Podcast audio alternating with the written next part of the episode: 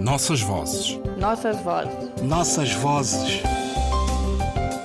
Nossas vozes. Um programa de Ana Paula Tavares.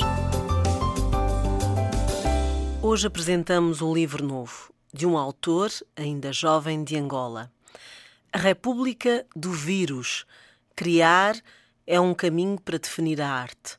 Politizar é um caminho para definir os homens. António Quino, República do Vírus. Nascido em 1971, António Quino foi um dos fundadores da Brigada Jovem de Literatura do NAMIB e do seu jornal O Farol, projeto literário onde a então nova geração dava corpo às suas aspirações literárias. Professor e especialista do ensino da língua, António Quino tem vários trabalhos publicados sobre a importância da educação e do conhecimento.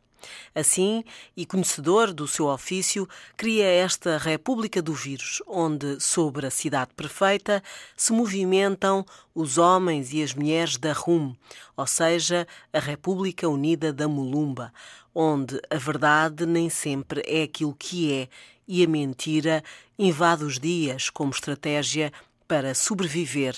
Na cidade justa onde os modelos culturais e de vida são para ser inventados numa estratégia bem gizada pelos partidocratas e seus seguidores, num sistema onde os líderes fundadores têm lugar permanente e vitalício desde que não contrariem as especiais teorias de governação e exercício do poder do pim-pam-pum, o partido das ideias mobilizadoras de progresso e de ações para a mudança, cujo estratega principal, João Chipululo, o introcável, verdadeiro protagonista desta obra, gizou para a alegria do príncipe e dos poderosos da República Unida da Mulumba apropriação, enriquecimento ilícito, compromissos, distribuição de benesses pela família são características de alguns homens que governam a Mulumba, situação a que convém estar atento, porque as crises existem e as situações de ostracismo são frequentes. A tradição muda todos os dias na República da Mulumba deixando insinuar uma fina ironia expressa por uma linguagem onde a oralidade, as expressões do cotidiano se fazem presentes, o autor propõe uma linha de sentidos muito alargada numa ponte entre passado e presente, entre ficção e realidade. Aliás, República do Vírus não deve ser apenas uma história, pois virtualmente são luzes sobre vivências em que cada um, leitor, personagem e ator, se pode reencontrar ou rever diz-nos António Quino, convidando-nos assim para o sentido mais aberto da leitura entre ficção e realidade, ou se preferirem, entre uma realidade que pode ser ficcionada. E não há ameaça maior, perigo maior, que encontrarmos nos livros as metamorfoses dos nossos piores medos.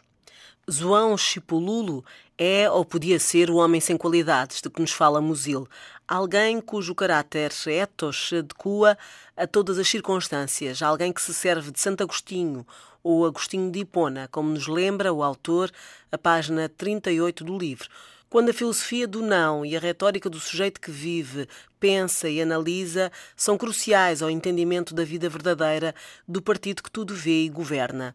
Sabedor e informado, João Chipululo inspira-se nos gregos. Clístenes, o fundador da democracia ateniense, é claramente mencionado para basear as suas noções de democracia, que, como todos sabemos, não basta ser governada por um grupo de escolhidos, vá lá, eleitos, mas que podiam ser exilados por indicação dos chefes, afastados por conveniência de serviço. A tudo sabe responder, ao processo eleitoral e às suspeições de fraudes, ao uso da teoria do parentesco como forma de ascensão social, à justificação sobre planos, projetos e futuro. Veja-se a entrevista que concede o Introcável ao jornal Macando, onde a agenda deste político que subiu pelos seus próprios meios fica toda exposta. Revolucionário enquanto jovem, dobra-se aos superiores interesses da nação e do partido e à sua perpetuação do poder, com a sua perene sedução de conduzir os homens e as mulheres e instituir um universo onde pessoas crescem, entram, saem e são esquecidos. Um vírus com características particulares perturba a República. É preciso domesticá-lo, nacionalizá-lo, pois não há remédio nem do feitiço, nem das novas igrejas que o possa compreender. O imperturbável, introcável, ou seja, Chipululo, disso se vai encarregar, embora se esqueça de reverenciar o líder e fazer dele as suas palavras. O afastamento, o ostracismo, feitiço contra o feiticeiro, vira-se contra ele. Ou será que o sonho que comanda a vida será a instância de salvação? A todos vocês, o convite para a leitura de A República do Vírus e a decifração deste enigma final. Qual a resposta da Esfinge? Nossas vozes. Nossas vozes. Nossas vozes. Nossas vozes. Programa de Ana Paula Tavares.